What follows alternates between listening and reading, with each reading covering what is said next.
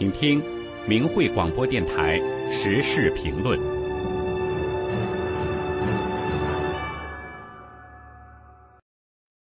请听时事评论：百年迷障的延续。文章发表于明慧网，二零二三年一月十六日。不知不觉，人类已经在疫情中走过了三个年头，到现在也不知道这场灾难何时是个尽头。特别是近期中国大陆疫情海啸就地掀起，全国各地医院和火葬场濒临瘫痪。不少人曾经寄希望于疫苗，然而疫苗是个争论性很大的问题。很多人说它能减少染疫、防止重症，同时也有人说它不是完全有效，还有不明的副作用。好处与坏处哪一个更大，是许多人在争论的一个焦点。也有很多人不参与争论，但却在观察身边的事实。有位大学毕业一年多的西人女生说：“我家只有我妈妈打了疫苗，结果也只有她感染了新冠，发烧、身体疼痛，在家休息。后来她把病毒传染给了我的父亲，而我没打疫苗，也没被传染。”近日，有美国媒体发文说要暂停疫苗加强针。对现有数据进行分析，看看到底是好处多还是坏处多。也就是说，疫苗看起来并非灵丹妙药。在很多中国人眼里，中国大陆现在是一个国家两个世界。即如果眼睛在医院，会觉得疫情严重的不得了；如果在大街上发现车水马龙、景点人山人海、闹市人头攒动。一切似乎恢复了正常。共产党想的是让老百姓自生自灭两三个月，就算死亡几百万、几千万，甚至几亿人，也对社会没有什么人人惊心的震荡。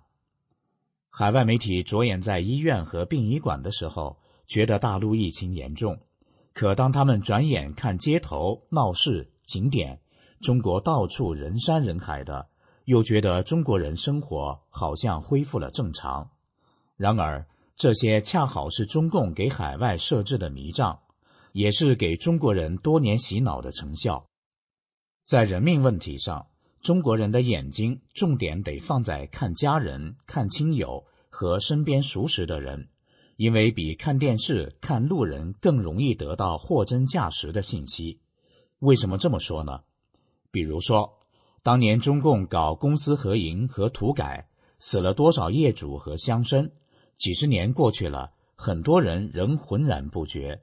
大跃进之后的大饥荒，死了几千万人，北京街头看不出来。文革死了多少臭老九、走资派、叛徒、反革命，报纸上看不出来。二零零三年萨斯让中国死了多少人？上海街头看不出来。江泽民下令火灾起关，杀死了多少法轮功修炼者？医院知道，医生知道，而老百姓浑然不觉。直到自家的孩子失踪了，才开始拼命打听。再比如说，文革后多少出尽风头的造势者被拉去边疆枪毙，世人浑然不觉，因为大街上多一个陌生人，少一个陌生人，没人在意。政府机关的办公楼里。当权者走了一波，又来一波，走的那波如何了结的，事不关己，人们不会过多的去在意。那么，中共病毒这场大瘟疫从爆发到目前为止，这三年多究竟死了多少人呢？二零二三年一月十五日，法轮功创始人李洪志大师开示：三年多来，中共一直在掩盖疫情，中国的疫情已经死了四亿人。乍一听，有不少人可能会感觉到惊讶、震惊，甚至觉得难以置信。然而，就像刚才提到的，只要没发生在自己身上，很多人是感受不到的。在偌大的中国，三年死了四亿人，相当于每年死一亿多人，死亡分布又不均匀，因此对有的地方来说，感觉就不那么明显。再加上中共极力掩盖真相、封锁消息，人们不一定能够了解到其他地区的真实情况。然而，当疫情导致的死亡落到具体家庭或者个人头上的时候，那种感受就不一样了。据国际知名人口学家易富贤估计，中国2020年人口是12.8亿，而不是中共官方人口普查数据所说的14.1亿。这是不是意味着2020年就死了一亿多人？目前瘟疫仍然在肆虐。很多人在恐惧中祈求着自己能躲过这一劫难。中国古老的智慧认为，瘟疫是社会整体的业力太大所致，瘟神不误伤无辜，也不会漏过谁。在二零二零年武汉肺炎爆发之初，李洪志大师就在《理性》一文中警示：瘟疫是来淘汰邪党分子的。李洪志大师说。其实，瘟疫本身就是针对人心道德变坏、业力大了而来的。但是，目前中共病毒武汉肺炎这样的瘟疫是有目的、有目标而来的，它是来淘汰邪党分子的，与中共邪党走在一起的人的。那么，面对汹汹的疫情，如何才能趋吉避凶呢？李洪志大师谆谆告诫世人。远离中共邪党，不为邪党站队，因为他背后是红色魔鬼，表面行为是流氓，而且无恶不作。神要开始铲除他了，为其站队的都会被淘汰。不信就拭目以待。李洪志大师还指出，人应该向神真心的忏悔，自己哪里不好，希望给机会改过，这才是办法。这才是灵丹妙药。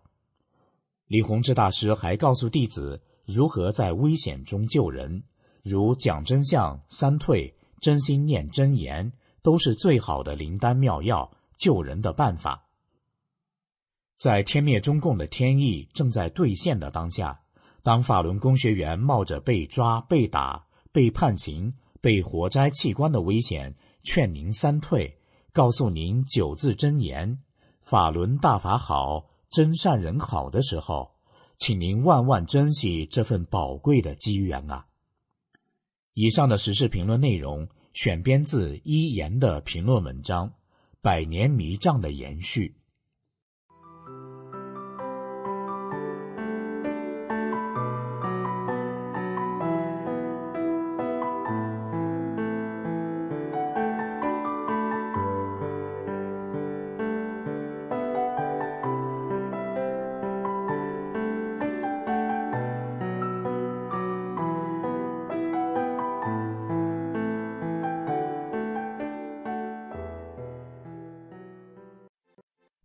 请听时事评论：病毒进化论的黑洞。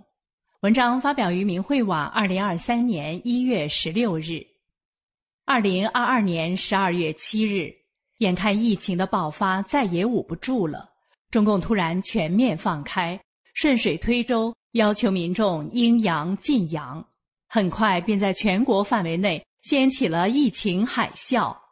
全国大中小城市的殡仪馆、火葬场一直处于尸满为患，甚至出现了一炉多尸、沿街焚尸等惨状。但是中共还在一直隐瞒疫情。二零二三年一月十五日，法轮大法创始人李洪志大师开示：三年多来，中共一直在掩盖疫情。中国的疫情已经死了四亿人。这波疫情结束的时候，中国会死五亿人。李大师揭示出的真相令人震惊，同时也让人们看清了中共隐瞒疫情的丑恶嘴脸。在汹汹的疫情中，人们也在思索着：中共病毒已经肆虐三年了，到现在也没有要停止的迹象，反而越来越凶猛。这个病毒到底是怎么回事？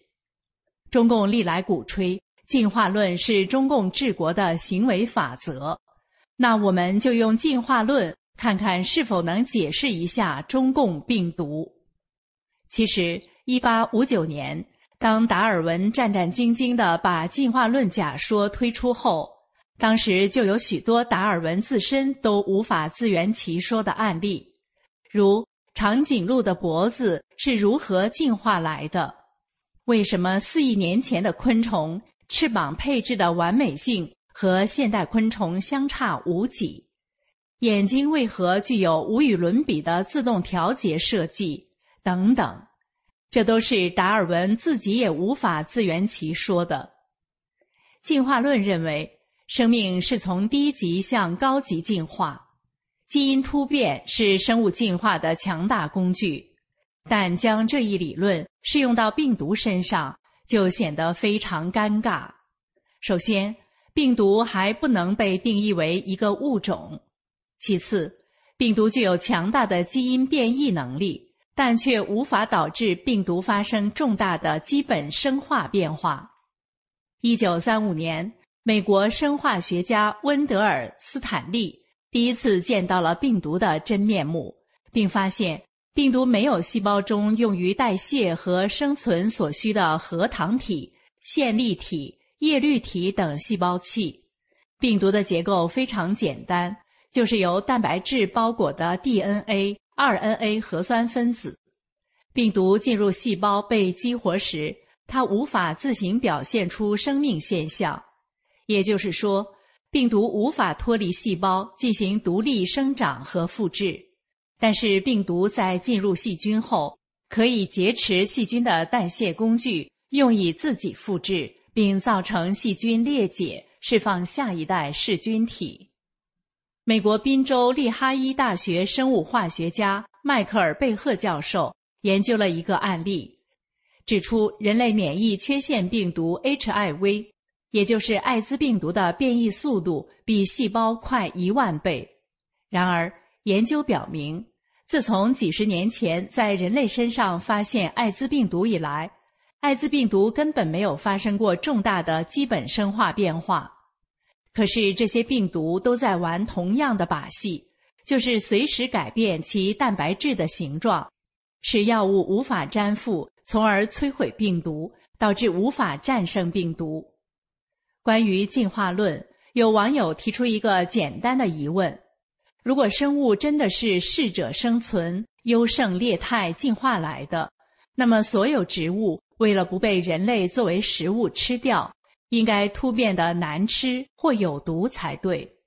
对此，支持进化论的专家们给出了一个解释，说人类在种植果树或植物的过程中，渐渐地把那些不好吃的。或有毒的植物淘汰了。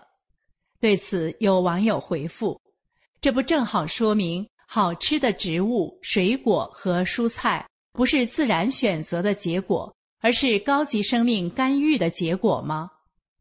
牛顿曾制造了一个精致的太阳系模型，让好友哈雷惊叹不已。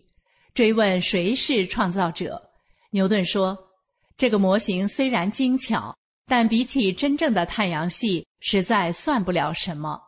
你尚且相信一定有制造它的人，那么比这个模型精巧亿万倍的太阳系，岂不是全能的神用高度智慧创造出来的？关于病毒的起源，达尔文那所谓的共同祖先论，在这一问题上也显然失语。